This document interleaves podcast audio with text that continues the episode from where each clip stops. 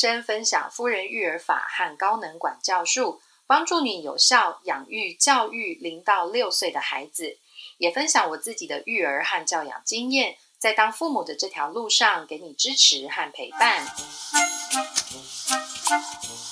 嗨，欢迎来夫人人生。今天的节目呢，我们谈的是宝宝睡过夜这个主题。呃，有了小孩的夫妻啊，都会很期待宝宝可以睡过夜的那一天可以赶快到来。不然的话呢，每天半夜啊，都为了要喂奶呀、哄睡呢，搞得自己都睡眠不足，然后每天都黑眼圈。可是呢，孩子到底什么时候才能够睡过夜？或者有什么办法可以让孩子赶快睡过夜？多数的人呢，其实是不太清楚或者是不知道的。那我自己呢，对这个事情有一个简单的认知：当你自己啊，如果白天累到不行的话，晚上通常都会很好睡，而且可以一觉到天亮，甚至可以睡到隔天的中午。那这样子的身体机制呢，对小宝宝其实也是一样的。所以，夫人育儿法所提倡的规律作息这件事情，能够帮助宝宝有效的顺利睡过夜，因为让宝宝在白天呢有足够的清醒时间，然后充分的消耗他的体力。所以宝宝在晚上呢比较容易能够睡过夜。那宝孩子只要能够睡过夜呢，呃，爸爸妈妈还有孩子双方都能够在晚上有连续的长睡眠，有充分的休息时间。好，那接着呢，我们说明一下睡过夜的定义是什么。其实宝宝如果能够连续睡眠八个小时，就能够称上是睡过夜了。那所以要达到这个目标的话，我们可以想一想，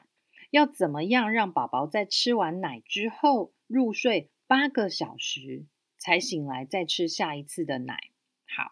那所以呢，如果要达成这样的目标的话呢，有两个项目我们是要注意的。第一个项目是宝宝的每一餐都确定是吃的够饱的。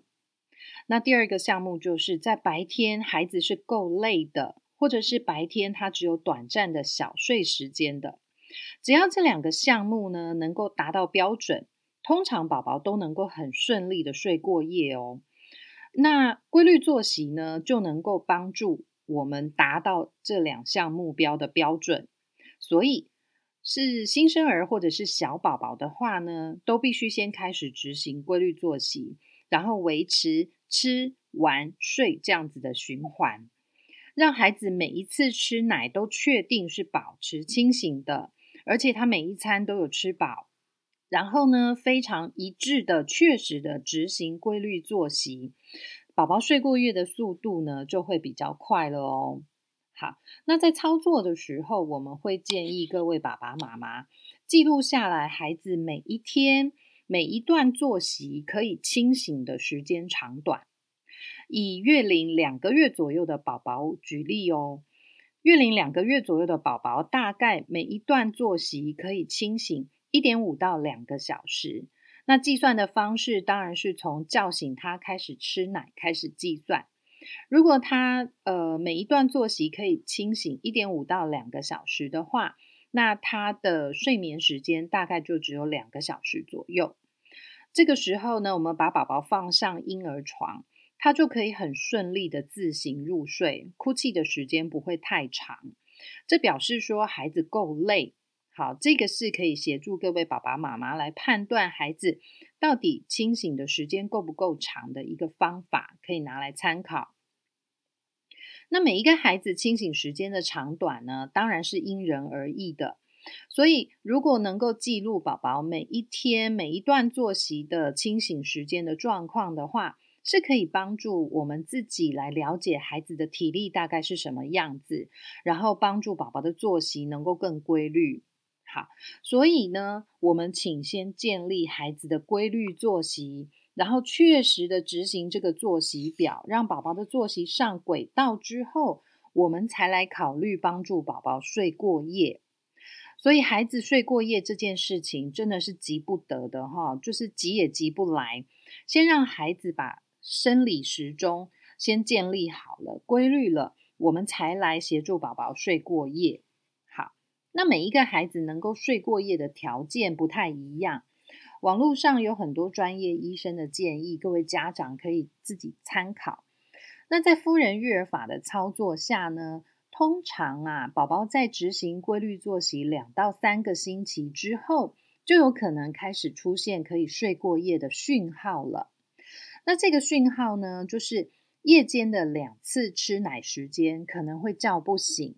或者是他很容易吃到睡着，然后你就没有办法再叫醒他吃奶了。像这样子就是宝宝睡过夜的讯号。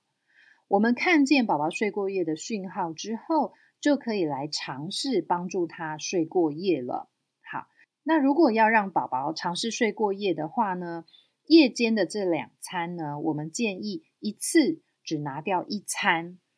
因为要调整孩子的作息，拿掉他其中一餐是对宝宝来说一件重要的事情，所以我们一次只调整一餐，只拿掉一餐，对宝宝的影响会比较能够减到最小，好让他循序渐进的来适应。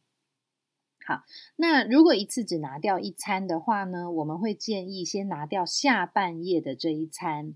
也就是一天的作息当中的第六餐。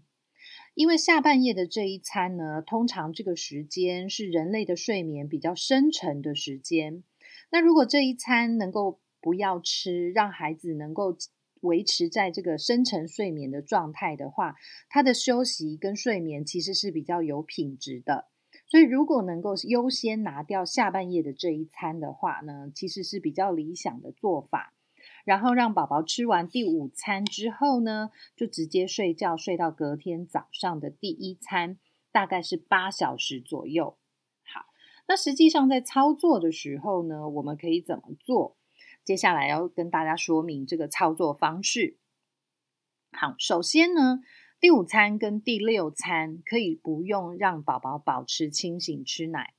这个我们在执行规律作息的操作的时候都有说明了。第五餐跟第六餐呢，就是在昏暗的房间开一个小灯，然后直接把睡觉中的宝宝抱起来喂奶，然后一直让宝宝自己吃到睡着，然后你真的叫不醒他的时候，就直接把他放回床上，让他去睡觉。然后我们持续的观察记录宝宝第五餐跟第六餐的状况。好，那当我们看见宝宝呃出现可以睡过夜的讯号的时候，我们可以看一下他第五餐跟第六餐哪一餐昏迷昏睡的状况比较严重，就是他怎么都叫不醒，然后睡到完全没有办法喝奶。好，选择他昏睡的比较严重的那一餐来当做是我们要拿掉的那一餐。好，那如果说你的宝宝在夜间的这两餐呢，他昏睡的程度是差不多的话呢，我们就优先拿掉第六餐。这就是我们刚刚提到的原因，优先拿掉下半夜的这一餐哈。好，那但是呢，还是有一个细呃细节提醒大家的是，如果宝宝在呃夜间这两餐的时段，他每一次都可以把奶吃完，整瓶吃完，或者是在亲喂的时候，他的吸吮还是非常有力量的话呢，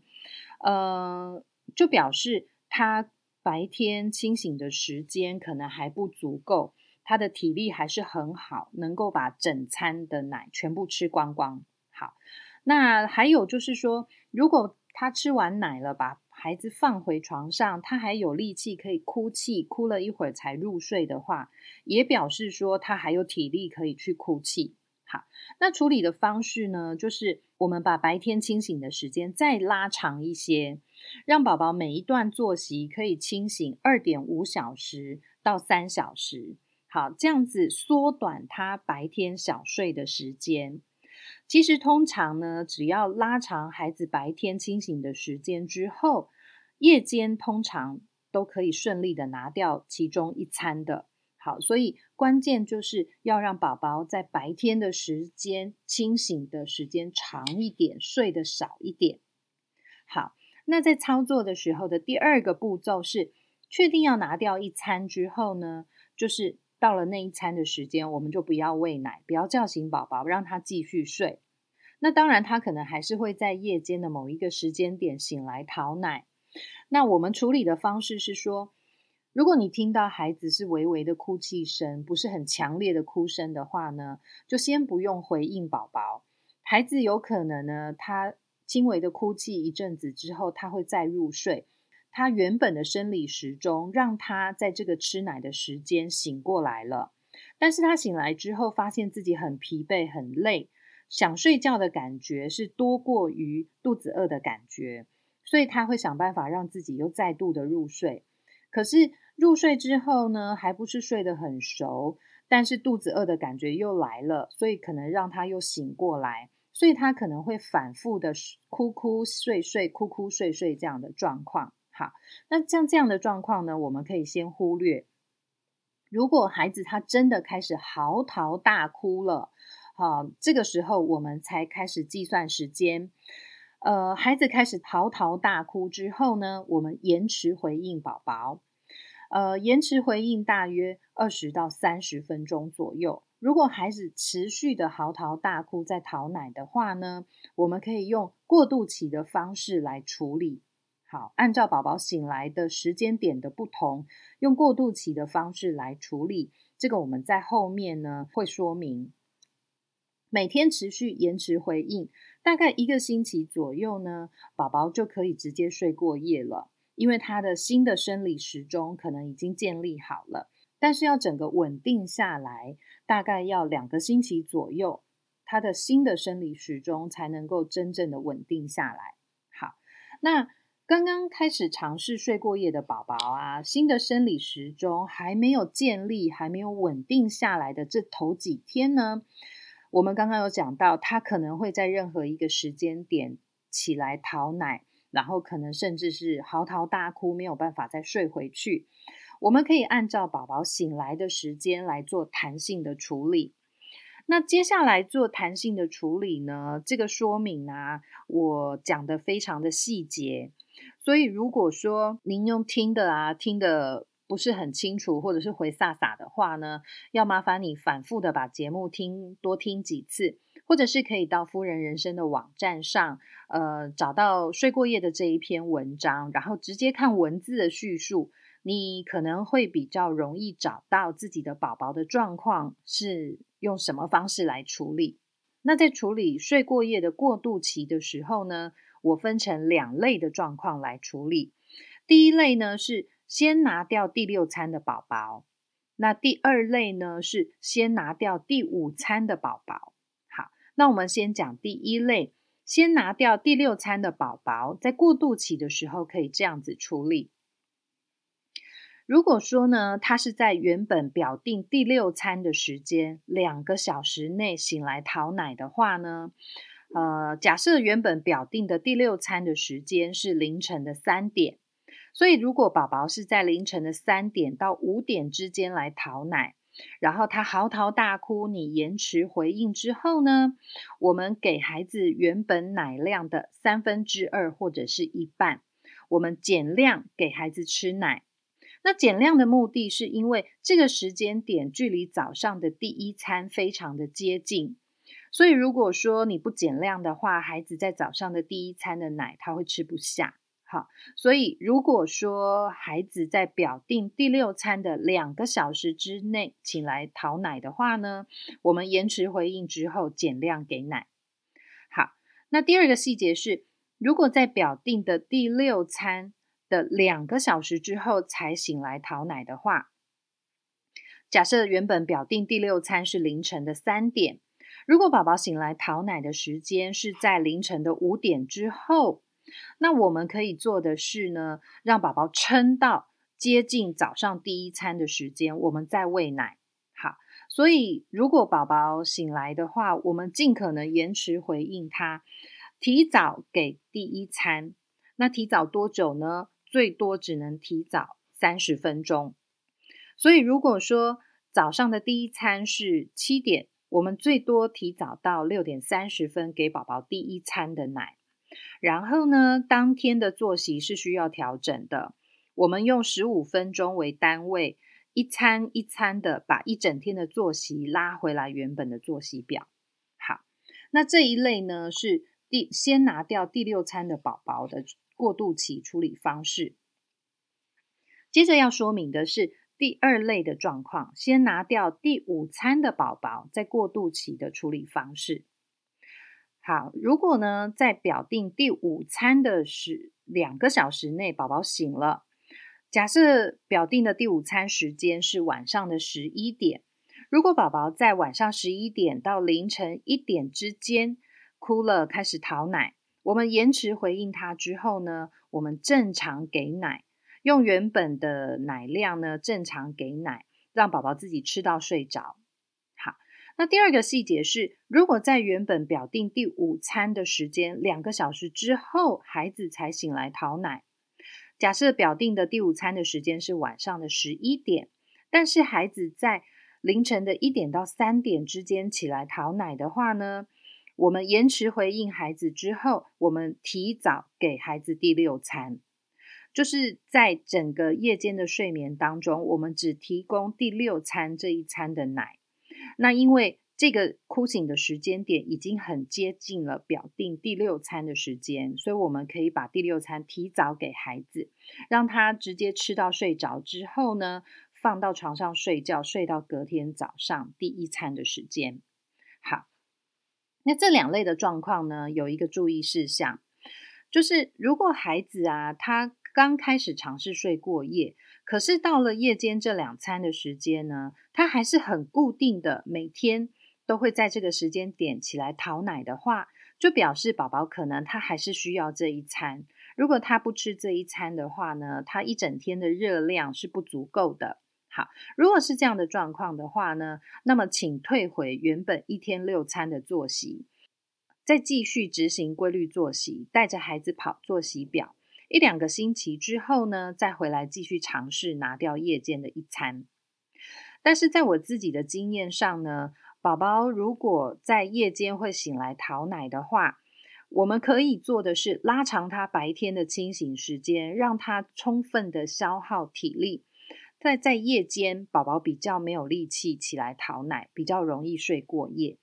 所以，要让孩子睡过夜的关键，真的就是让孩子在白天有足够的清醒时间，然后让他能够充分的消耗体力。好，那最后呢，还有一个重点，就是如果呢孩子拿掉了夜间的一餐的话，我们必须在一天当中的其他餐增加孩子的奶量。好因为呢，宝宝一整天的总奶量啊，应该会有一个固定的量，所以呃，在执行规律作息的时候，除了记录下来宝宝每天每一段作息的时间之外呢，也要把宝宝每一餐的奶量都记录下来。那假设宝宝每一餐的奶量是一百五十 CC，一天六餐下来，它的总奶量是九百 CC。那如果我们拿掉了孩子在夜间的其中一餐的话，这九百 CC 的总总奶量要平均分摊到一天的其他午餐当中，所以他一天午餐每一餐要吃一百八十 CC 的奶，才能够有足够的奶量热量。好，那但是实际上在操作的时候，孩子是没有办法一下子从一百五十 CC 增加到一百八十。好但是要请大家知道的这个原则，就是说，孩子的夜间拿掉了一餐，那在其他餐当中，请你要多给孩子一些奶，让他吃到自己吃够了、吃饱了。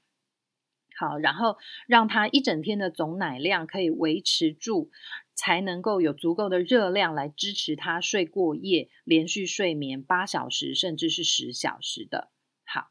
那我们这一周和下一周的内容呢，都会谈宝宝睡过夜的操作。这一周分享的内容是拿掉夜间一餐的方法。那下一周呢，我们会分享拿掉夜间第二餐的方法。最后的目标呢，我们是要让宝宝的作息成为一天四餐，然后吃完四餐的奶之后呢，孩子上床睡觉。可以直接睡到隔天的早上第一餐，让孩子有连续十小时左右的长睡眠，在夜间可以充分的休息睡觉，然后把握生长激素分泌的黄金时段。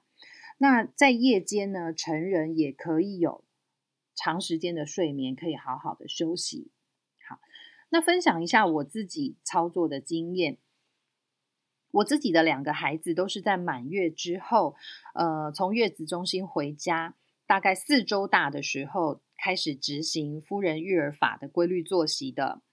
那孩子呢，在八周大的时候呢，就拿掉了第六餐，可以连睡八小时了。